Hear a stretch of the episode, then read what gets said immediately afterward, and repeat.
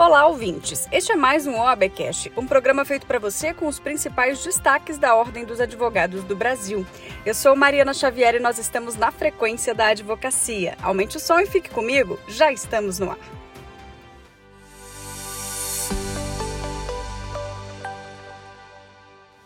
O presidente da OAB Nacional, Beto Simonetti, abriu a sessão do Conselho Pleno da Ordem dos Advogados do Brasil com sugestões de medidas para o governo federal eleito.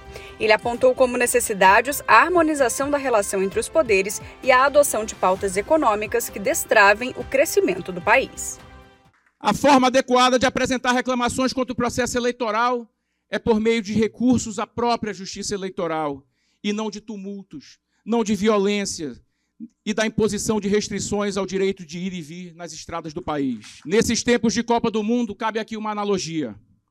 No jogo democrático, as regras são claras.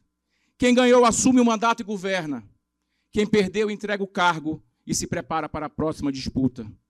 A OAB defende a legitimidade dos eleitos para exercer os mandatos colhidos na vontade popular. Essa sim é soberana. É necessário, no entanto, salientar que os eleitos têm a responsabilidade de governar para todos e não para seus eleitores.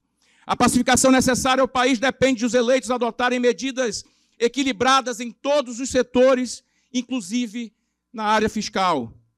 Neste momento, conselheiras e conselheiros, zelar pela Constituição significa também fortalecer a responsabilidade fiscal, que já é uma, uma preocupação presente no cotidiano brasileiro. Esse é um tema caro a uma profissão liberal como a advocacia. A irresponsabilidade fiscal nunca foi remédio para curar a pobreza. Muito pelo contrário, ela sempre gerou e agravou as mazelas do país. Da irresponsabilidade fiscal é que nasce o mais perverso dos impostos, a inflação que já está estampada em toda a grande imprensa e na mídia impressa brasileira. Qualquer política de transferência de renda ainda que justa e necessária, é muito menos efetiva do que manter a inflação sob controle e os juros em patamares baixos. Além das medidas necessárias à estabilização do país, o presidente da OAB também elencou conquistas da advocacia durante o ano e reafirmou que a prioridade da entidade é a defesa das prerrogativas profissionais. Tivemos diversas vitórias em 2022. A primeira delas foi a decisão histórica do STJ que assegurou o cálculo dos honorários de acordo com o Código de Processo Civil. Depois, essa disposição se tornou lei, aprovada pelo Congresso e sancionada pelo Executivo. Estivemos unidos em todas as etapas deste processo, conselheiras e conselheiros federais, estaduais e de subseções, presidentes de seccionais, de subseções e de caixa de assistência. Neste ano, o Estatuto da OAB foi atualizado, trazendo os necessários aprimoramentos para a prática da profissão em face à nova realidade. Obtivemos, assim, um importante reforço para a inviolabilidade dos escritórios, que já não podem mais ser invadidos com base apenas em teses e suspeitas infundadas. Mais uma vez, estivemos todas e todos unidos em prol da advocacia e do Estado Democrático de Direito. Assim como juízes e, Ministério Público, e membros do Ministério Público só podem ser submetidos a procedimentos disciplinares por suas instituições, agora está assegurado que apenas a OAB pode submeter advogadas e advogados a procedimentos disciplinares. De novo, obtivemos essa conquista unidos. E mais recentemente, conseguimos no CNJ a determinação para que sejam restabelecidas as audiências presenciais no país. Não abrimos mão das facilidades e avanços dos meios virtuais de acesso à justiça, mas isso não pode significar o banimento do contato presencial do advogado e do jurisdicionado com o judiciário. Nosso foco está em atuar em prol da profissão e também do Estado Democrático de Direito. Sem ele, jamais existirá, existirá advocacia. O Conselho Pleno da OAB Nacional também reconheceu Esperança Garcia como a primeira advogada brasileira. Ela foi uma mulher negra escravizada que lutou contra a situação a qual era submetida. A direção nacional da OAB aprovou o reconhecimento e a construção de um busto em homenagem a ela a ser colocado na sede do Conselho Federal, como destaca o membro honorário vitalício da Ordem, César Brito. A história é a referência que nós devemos ter para saber os caminhos que devemos seguir ou não seguir. Hoje é um dia extremamente importante a reconhecermos a história da resistência da nossa primeira advogada Esperança Garcia.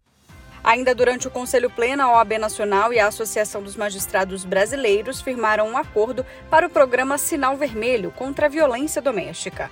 O plano envolve a execução de ações de combate à violência contra a mulher, atividades de capacitação e campanhas informativas sobre a prevenção à violência.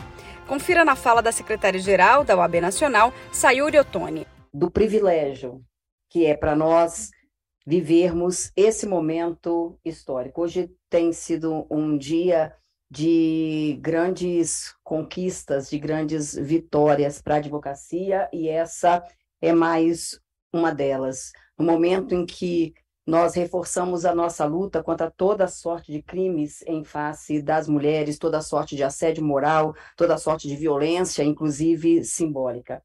Esse acordo ele dá voz, ele dá visibilidade, ele amplia os nossos braços para o combate à violência de gênero, e é importante a gente frisar que o acordo inclui, inclusive, as instituições de ensino superior através dos seus núcleos de prática jurídica para que a gente tenha capilaridade em todo o Brasil na defesa efetiva dessas mulheres e principalmente na salvaguarda dos princípios da igualdade e da liberdade de ser, estar e conviver de todas as mulheres. Né? É um passo para essa grande irmandade que queremos fazer com os nossos colegas que aqui estão, os nossos pares, e a gente sabe que a advocacia, a magistratura e o Brasil, eles ganham com a diversidade. Essas e outras pautas do Conselho Pleno da OAB você confere com detalhes no site da Ordem dos Advogados do Brasil. Acesse oab.org.br e fique por dentro. Novembro é um mês de celebração pelos 92 anos da Ordem dos Advogados do Brasil, um marco importante para a sociedade, principalmente porque a história da OAB se confunde com a própria defesa da democracia. Signo democrático brasileiro, a OAB é a porta de entrada da cidadania no país, onde a sociedade civil encontra a audiência necessária para expressar sua voz e defender os direitos e garantias fundamentais. É o que destaca o presidente nacional da Ordem, Beto Simonetti. A caminho de seu primeiro século de história, a Ordem dos Advogados do Brasil é uma conquista de toda a sociedade. Instituição plural, democrática, função essencial para a justiça, casa da advocacia e de todos os brasileiros. A OAB sempre atendeu ao chamado para lutar pela democracia, pelos direitos individuais e coletivos, pela soberania do nosso povo. Foi uma fortaleza contra o autoritarismo e construiu uma história de enfrentamentos e de construção coletiva de um Brasil mais justo e livre. Faz parte do DNA da Ordem o compromisso com o povo e com os avanços sociais e econômicos do nosso país. Ao mesmo tempo, ela também carrega o olhar vigilante para o aperfeiçoamento do ensino do direito no país, o fortalecimento do sistema de justiça e a defesa das prerrogativas de advogados e advogadas que somam hoje 1 milhão e 300 mil inscritos em nossos quadros.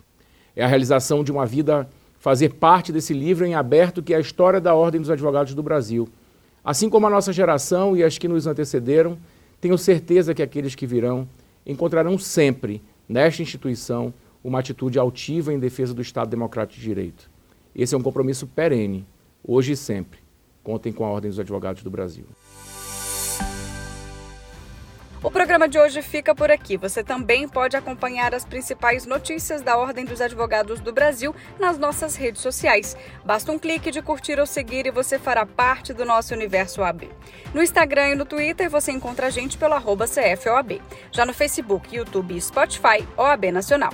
Eu sou Mariana Xavier e agradeço pela sua companhia. Te espero na próxima semana com mais uma edição do OABcast. Até lá!